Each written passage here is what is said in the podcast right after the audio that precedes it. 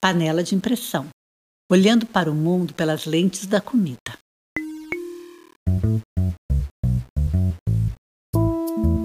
Olá, meu nome é Elaine de Azevedo e esse é meu podcast Panela de Impressão. Um breve intervalo e já estamos aqui de novo. Bem, nesses últimos tempos, por coincidência, três pessoas me contataram para falar sobre o açúcar. Então, eu decidi começar essa segunda temporada com essa temática. Não do açúcar, mas dos alimentos amaldiçoados. A nutrição é um campo de estudo cheio de controvérsia, todo mundo sabe disso, né? É uma ciência super dinâmica, que faz um monte de estudos sobre todo tipo de alimento e que, como muitas ciências, vem trazendo cada vez menos certezas. É quase impossível hoje acompanhar a velocidade do surgimento de dietas e de propostas milagrosas para emagrecer, para prevenir câncer, doenças do coração, ganhar imunidade. Todo mundo lembra que logo que o corona surgiu, já apareceu um monte de dica de alimentos que você não pode deixar de comer para não pegar o vírus. Muitas dessas dicas são de caráter dietoterápico e restritivo. Quer dizer que tiram você da sua alimentação normal, do seu cotidiano. Dieta quer dizer regime alimentar prescrito por um especialista. Então, está longe da sua raiz grega que significava modo de viver. Agora, é um modo de comer prescrito por um especialista e muitas vezes bem desconectado do viver. E essas dietas normalmente restringem um monte de alimento. Não pode comer açúcar, não deve usar queijo, glúten é um perigo, tomate faz mal. Ninguém põe, todo mundo tira.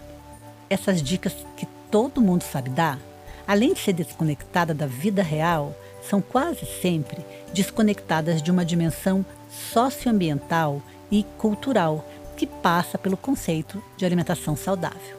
Lembra do episódio da Dirce, né? Mas hoje a gente vai falar um pouco sobre as chamadas dietas free, do inglês livres, como as dietas isentas de glúten, de lactose, as glúten e lactose free diets. De livre elas não têm muita coisa. Com muita frequência, a comida, que é uma nossa estratégia básica de sobrevivência, de fomento de prazer, de inserção social e cultural, passou a ser uma mistura de nutrientes demonizados. E o comer, esse ato cotidiano tão prazeroso, se tornou uma complexa ação reflexiva, cheia de angústia e dúvidas que a ciência está longe de dissipar. A gente vive mesmo numa sociedade gastroanômica, como falava o sociólogo Claude Fischer. Ele juntou as palavras anomia, ou seja, falta de regras, com gastronomia. A ideia de expor quantitativamente as partes nutricionais que fazem mal do alimento mostra uma perspectiva bem racionalista e bem pessimista, que não cabe mesmo uma ideia de uma refeição prazerosa, com significado, compartilhada com amigos e afetos. Exemplos: o ovo e a manteiga, que eram base do quindim, do biscoitinho amanteigado, do bolo de rolo, foram reduzidos a uma condição de gordura animal que satura o sangue. A noite de queijos e vinhos, ou a coalhada árabe do encontro sírio-libanês tornaram-se sinônimo de alergias e intolerância à lactose. A galinha caipira com polenta virou proteína que putrefa nos intestinos humanos e por aí vai. Aí quem consegue comer assim, né? Em tempos de preocupações muito relevantes, aliás, com o meio ambiente, com a ética e o bem-estar animal, é claro que as restrições que estão ligadas ao consumo de produtos de origem animal são importantes, não tenho dúvida. Mas o foco aqui é discutir outros demônios, as restrições e as angústias alimentares.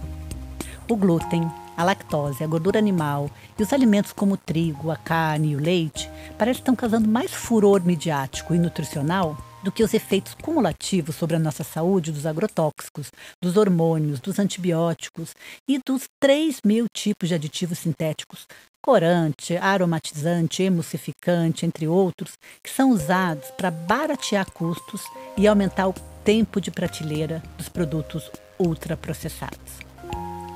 Ninguém parece se apavorar que suas batatas são irradiadas com césio e cobalto, para não brotarem e durarem mais. Eu acho isso muito doido. A área da nutrição já detonou muitos prazeres. Foi uma guilhotina de prazeres, na verdade. porque não conhece de cultura alimentar, de estilos de vida saudáveis.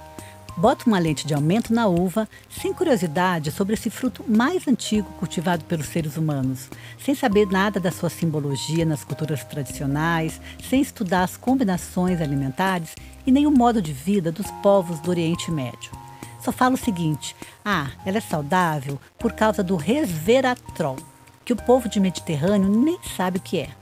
Isola esse negócio, bota na cápsula e você não vai ter tumores na próstata, no útero e na mama. É disso que eu estou falando. Há tempos, muitos alimentos saudáveis são sacrificados na fogueira de uma ciência desculturalizada, incitada pelos interesses econômicos do sistema agroalimentar moderno. E é bom lembrar, gente, que toda vez que sai um alimento tradicional de origem familiar, in natura e barato, entra um alimento industrializado, ultraprocessado no lugar. Mas hoje vamos falar de quatro demonizações alimentares clássicas.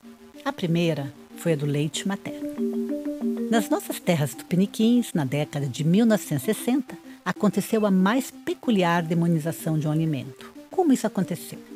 Foi o boom da produção de grãos, especialmente de soja. Como ninguém comia soja, porque é ruim mesmo, né? Só usando muito cogumelo, cebola, leite de coco para aquela proteína texturizada de soja ficar boa. Ou fermentar, como faziam os sábios chineses. Volta para cá. Então, a soja ia mesmo para a ração. Com isso, a quantidade de leite das vacas aumentou, junto com as doenças delas, tadinhas. E aí, produzindo muita inflamação nas mamas. E leite, que é um produto perecível, estraga fácil. E o jeito foi desidratar para durar mais. Leite em pó. Aí vieram juntos estudos científicos apoiados pela indústria agroalimentar, baseada nessa extensiva monocultura de grãos, e os pediatras passaram a recomendar a substituição do leite fraco, entre aspas, né, das mamíferas humanas pelo leite desidratado e maternizado. As mulheres saíam da maternidade com um pacote de fralda descartáveis e um pote de leite em pó, quase sempre da Nestlé mesmo. Vamos dar nome aos bois? Esse, entre aspas, descuido científico foi rapidamente revisto porque esse pó passou a ser misturado com água de baixa qualidade nas famílias pobres e os bebês começaram a adoecer por causa de diarreia e também por falta das imunoglobulinas, que são protetoras da imunidade infantil e vêm pelo leite materno. Leite que nunca é fraco, nunca. Os especialistas perceberam um erro, mas até hoje o nosso país investe em campanhas de aleitamento materno para sensibilizar mulheres que o seu leite é o melhor para o seu filho. Naturalmente, essa não é a única razão que leva à baixa adesão à amamentação entre as mulheres brasileiras, mas esse deslize científico foi de grande relevância para o cenário. Depois desse episódio, continuava a necessidade de escoar o excedente de produção de grãos dessas extensas monoculturas. Das sementes de soja e de milho que passaram a cobrir os solos brasileiros, foram criados dois produtos alimentícios enaltecidos pelos especialistas desatentos: o óleo vegetal e a margarina. Ainda hoje, esses óleos ocupam um papel super privilegiado na dieta e são incentivados como promotores de saúde vascular. Tais produtos, com potente apelo da mídia como dietéticos e saudáveis, substituíram a nefasta gordura animal, que foi o novo foco da restrição nutricional. Leia-se aqui ovos, leite integral, banha, manteiga e nata. Alimentos naturais, provenientes de animais criados livres, como eram os rebanhos brasileiros, e base da dieta do agricultor no meio rural. Esse trabalhador que o Estado brasileiro está tentando extinguir de vez, foi expulso de suas terras pelas demandas de um sistema agroalimentar moderno. E ao se exilar nas cidades, incorporou os hábitos de vida urbanos, passou a consumir mais alimentos processados e refinados, substituiu o eventual fumo de rolo pelos cigarros industrializados, passou a trabalhar em atividades sedentárias. E essas mudanças, junto com o nível de insatisfação, de estresse e ao desencaixe cultural, contribuíram para o aparecimento de doenças cardiovasculares, doenças do coração. Isso aconteceu no mundo inteiro. O estilo de vida rural mudou radicalmente no contexto urbano, mas foi a gordura animal que acabou condenada pelas pesquisas reducionistas realizadas com cobaias estressadas e sedentárias nos laboratórios, em parceria com empresas produtoras de óleos vegetais e gorduras hidrogenadas. Eu sempre brinco que essa visão é como tomar um porre de martini e culpar azeitona. Bem, o final da história da gordura animal todo mundo conhece. As doenças cardiovasculares do coração continuam a matar milhões de pessoas urbanas sedentárias que não mudam seu estilo de vida, mas se privam dos prazeres da mesa, estão sob a ditadura dos alimentos ultraprocessados, desnatados e light, do óleo vegetal, das gorduras hidrogenadas e da margarina. Para a alegria da indústria de alimentos, que continua a querer enriquecer, dando assim também um empurrãozinho né, na ministra da Agricultura para boicotar o guia alimentar da população brasileira. Isso é prova que as redes sociais funcionam. Fizemos uma campanha maciça e não conseguiram. Ponto para os ativistas. Para o desconsolo do lucrativo marketing alimentar, que fomenta as propagandas da família feliz comendo margarina, os cientistas descobriram há alguns anos que essa massa cinza e artificial, vinda de grãos pressionados a alta temperatura e solidificados com um processo chamado de hidrogenação química, tem um monte de ácidos graxos trans que também estimulam a produção de colesterol. Mas em vez de sumir com esse engodo alimentar, a indústria resolveu de um outro jeito. Colocou fibras na margarina. Fibras que você devia comer no seu pão integral com manteiga. Mas parece que o povo gosta mesmo é de um ultraprocessado para chamar de seu, né? Os sobreviventes dessa dieta, privados também do leite integral, do ovo e da banha, resgatam hoje, sem nenhuma indenização, o prazer de consumir esses vilões absolvidos pelas controvérsias da ciência. Hoje, alguns especialistas já estimulam seu consumo dentro de uma dieta tradicional rural brasileira, que é a base de alimentos frescos, integrais, como frutas tropicais e verduras, arroz, feijão, milho, mandioca, derivados, inhame, cará, laticínios, carne e pesca eventuais, gorduras de coco, de palma, de açaí, rapadura e açúcar mascavo. Dieta que manteria com muita saúde boa parte do povo brasileiro. Claro que eu não vou defender a banha, porque a gente precisa também falar sobre sedentarismo, estilo de vida urbano, etc. Como a suinocultura não vai caber na realidade alimentar futura, eu nem vou falar disso. Mas que banha é mais saudável que margarina? Ah, isso é. Mas essa superprodução de grãos mantém parcerias com a indústria de alimentos e com a pesquisa em nutrição, como a gente já viu lá no episódio dos lobbies alimentares. Então, além de expulsar os que restaram os agricultores remanescentes do meio rural, ela continua impulsionando o desenvolvimento das chamadas tecnofoods, como por exemplo o extrato e a proteína texturizada de soja, que eram chamados de leite e carne de soja, e também de alimentos industrializados e ultraprocessados livres de lactose e glúten, que são eficientes substitutos dos atuais focos de crucificação dietética hoje: o leite e o trigo. A esses dois alimentos tradicionais vem sendo atribuídos um caráter super negativo, especialmente por aqueles especialistas que são aficionados pelos estudos bioquímicos comprobatórios, sem considerar nem a quantidade que se come deles, nem a sua qualidade e nem as mudanças sofridas por essas duas vítimas durante o processo de industrialização agroalimentar. E também ignoram o contexto cultural da alimentação. Então vamos lá. Uma breve análise do glúten. De uma dimensão proteica vegetal quase anônima de cereais, antes considerados puros e saudáveis como trigo, a cevada, o centeio, o glúten passou ao título de causador de obesidade e de processos inflamatórios. Essa restrição afeta outro grão indefeso, a aveia, que é contaminada pelo glúten durante o processo de refinamento industrial. Então, primeiro, é importante refletir sobre a quantidade de trigo refinado que se come hoje na nossa normal dieta eurocentrista tropical.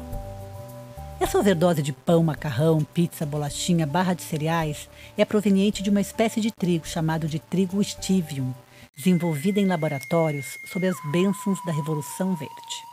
Esse grão, além de produzir mais e melhor, apresenta um alto teor de glúten, muito diferente do trigo que era consumido em tempos antigos. Além disso, esse trigo era tradicionalmente consumido integral, com grãos frescos, fermentados ou brotados antes do cozimento ou da feitura do pão. Esses processos ajudavam a reduzir os efeitos do glúten e de outros fatores antinutricionais presentes no grão do cereal. Ou seja, o trigo de hoje não é o mesmo que antes. Então o problema não seria só o trigo, mas qual trigo? Como se prepara e quanto de trigo se come? O trigo é uma vítima. Mais uma vítima do olhar desconectado do todo que a gente assumiu em algum momento. Somos sempre levados a pensar e agir superficialmente. Não existe alimento insalubre. É a ação humana que deve ser pensada sempre. É como a história da estradinha perigosa. O povo fala, sabe aquela estrada estreitinha, cheia de árvores e curvas? Então é muito perigosa. Não, não é. Perigoso é andar nessa estradinha a 120 km por hora. Se for caminhando andar bem devagar, essa estradinha nunca vai te agarrar para o abismo, entendeu? Mas eu sei que é mais fácil achar um culpado do que mudar a gente mesmo. Por fim, um olhar sobre o leite. O leite mais consumido no Brasil vem em embalagens de papel e metal suprassépticas e ambientalmente insustentáveis. Não sem antes ser contaminado com droga veterinária, agrotóxico e conservantes sintéticos e ser produzido sob processos de esterilização, que afetam a qualidade e a biodisponibilidade dos seus nutrientes.